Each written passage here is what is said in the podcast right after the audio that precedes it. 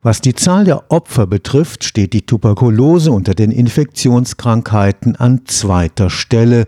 Nach Covid-19 verursacht sie weltweit die meisten Todesfälle. Die Weltgesundheitsorganisation schätzt die Zahl der Neuinfektionen auf 12 Millionen. Jedes Jahr sterben 1,5 Millionen Menschen daran. Es ist eine heimtückische Krankheit, hochinfektiös mit langen Inkubationszeiten. So kann es Jahre dauern, bevor die Ansteckung entdeckt wird. In Deutschland galt die Tuberkulose als besiegt, inzwischen aber mehren sich auch hier die Fälle. Erschwerend kommt hinzu, dass sich immer häufiger die gängige Behandlung mit hochdosierten Antibiotika als wirkungslos erweist.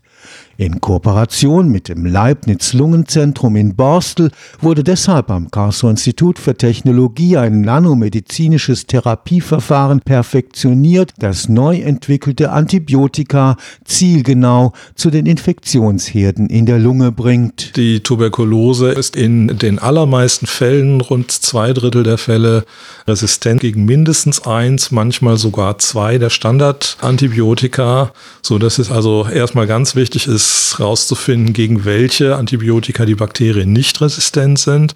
Und es ist natürlich ganz wichtig, neue Antibiotika zu finden, gegen die keine Resistenzen vorliegen.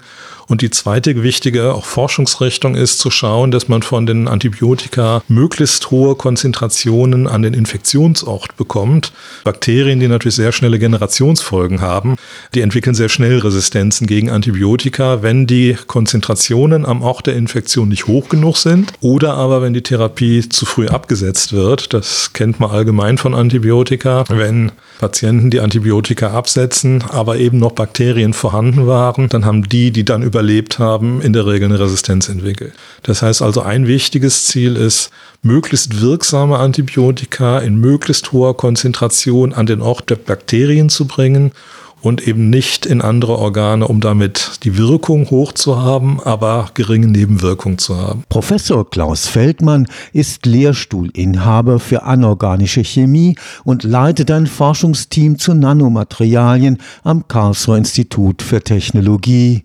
In der Kooperation mit Medizinern des Leibniz Lungenzentrums in Borstel gelang ihm die Patentierung einer auf Nanopartikel setzenden Tuberkulosetherapie.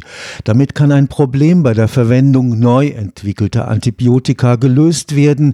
Sie sind in der Regel nur fettlöslich. Wenn etwas fettlöslich ist, das kennt, glaube ich, jeder aus dem Haushalt. Dann kann man im Wasser diese Antibiotika nicht transportieren. Also auch im Blut könnte man sie sehr schlecht transportieren.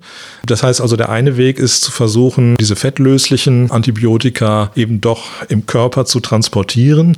Und der zweite Weg ist natürlich, dadurch, dass Tuberkulose ja eben doch in der Mehrheit der Fälle eine Lungenerkrankung ist, gar nicht übers Blut zu gehen, sondern eben direkt inhalativ über die Atemwege in die Lunge zu kommen und dann natürlich so, dass die Antibiotika nicht einfach im oberen Teil der Lunge in den Bronchien hängen bleiben, sondern auch tief in die Lunge reingehen, weil die Bakterien in der Regel auch tief in der Lunge sitzen. Den Karlsruher Nanoexpertinnen gelang es, die fettlöslichen Antibiotika zu Nanopartikeln zu verarbeiten, die inhaliert tief in der Lunge die Tuberkulosebakterien bekämpfen können. Damit die Nanopartikel tief in die Lunge reingehen, müssen sie sehr klein sein. Also sie werden dann entweder als Pulver oder eben in Wasser mit geeigneten Hilfsmitteln als Aerosol Aerosol, also als Flüssigkeitströpfchen, in dem sich dann das Antibiotikum als Feststoff befindet, tief in die Lunge inhaliert. Und dafür müssen diese Partikel sehr klein sein, damit sie eben auch wirklich sehr tief in die Lunge hineingehen und auch in ganz kleine Lungenverästelungen überhaupt noch reinpassen. Unsere Partikel sind jetzt so typischerweise um die 20 bis 40 Nanometer groß. Das menschliche Haar typischerweise so etwa 5 Mikrometer im Durchmesser.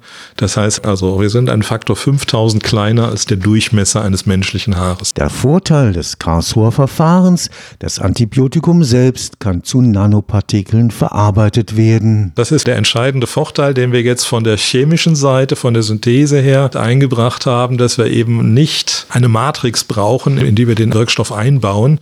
Also nicht wie bei einer Medikamentenkapsel, mit denen das Antibiotikum transportiert werden kann, sondern unsere Nanopartikel bestehen tatsächlich zu nahezu 100 Prozent aus dem Antibiotikum selber.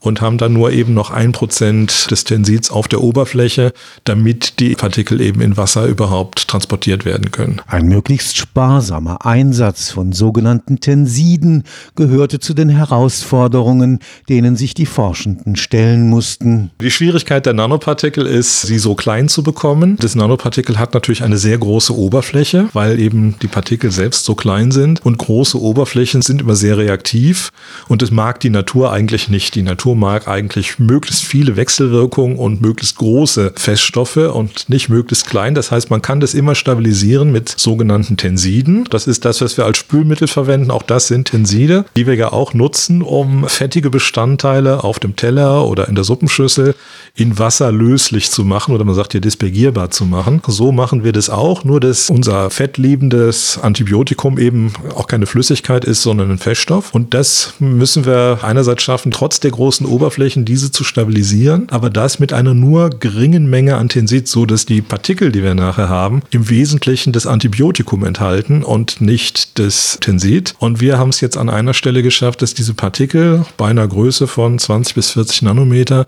zu 99 Prozent des Gewichts aus dem Antibiotikum bestehen und nur ein Prozent Tensid auf der Oberfläche. Ganz anders sieht es aus, wenn man Partikel hat, die vielleicht deutlich größer sind, nicht so tief in die Lunge reingehen, die dann aber vielleicht nur 10 bis 20 Prozent Antibiotikum enthalten und eben entsprechend deutlich größere Menge dann von 80 oder 90 Prozent Tensid. Dieses Tensid kann natürlich Nebenwirkungen verursachen und muss letztlich aus der Lunge wieder raustransportiert werden. Die Wirksamkeit wurde im Labor nachgewiesen, das Patent für die Darreichungsform in Form von Nanopartikeln erteilt.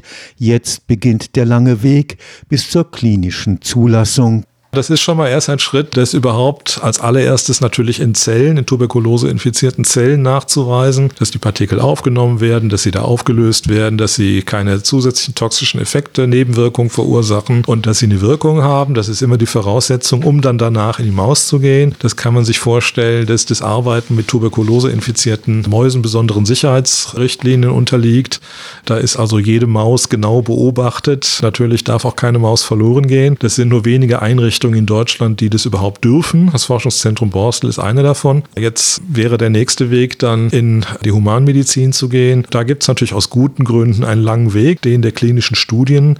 Und das ist jetzt genau das, was wir tun nach unserer Publikation oder was wir mit der Publikation auch beabsichtigen, eben zu schauen, Interessenten aus der Pharmaindustrie, Risikokapitalgeber, die uns dann helfen, das Ganze so weiterzutreiben, dass das dann vielleicht in einigen Jahren in die klinische Therapie geht. In der Folge eines vom Bundeswissenschaftsministerium geförderten Projekts wurde das nanomedizinische Prinzip für die Tuberkulosetherapie entwickelt. Es lässt sich aber auch auf die Behandlung beispielsweise des Tumors der Bauchspeicheldrüse übertragen. Wir haben jetzt in einer anderen Kooperation ein Modell, da geht es um Pankreastumore, die heutzutage sehr schwer behandelbar sind, weil man den Pankreastumor in der Regel erst sehr spät erkennt, wenn er meistens auch schon Metastasen gebildet hat. Dann ist er sehr schwer operierbar. Das ist gerade ein Modell, das wir mit der Universitätsmedizin Göttingen, mit dem Max-Planck Planck-Institut in Göttingen verfolgen, um auch dort Nanopartikel mit sehr hohen Wirkstoffgehalten eben zielgerichtet in den Tumor zu bringen und damit eine neue Therapieoption aufzuzeigen. Stefan Fuchs, Karlsruher Institut für Technologie.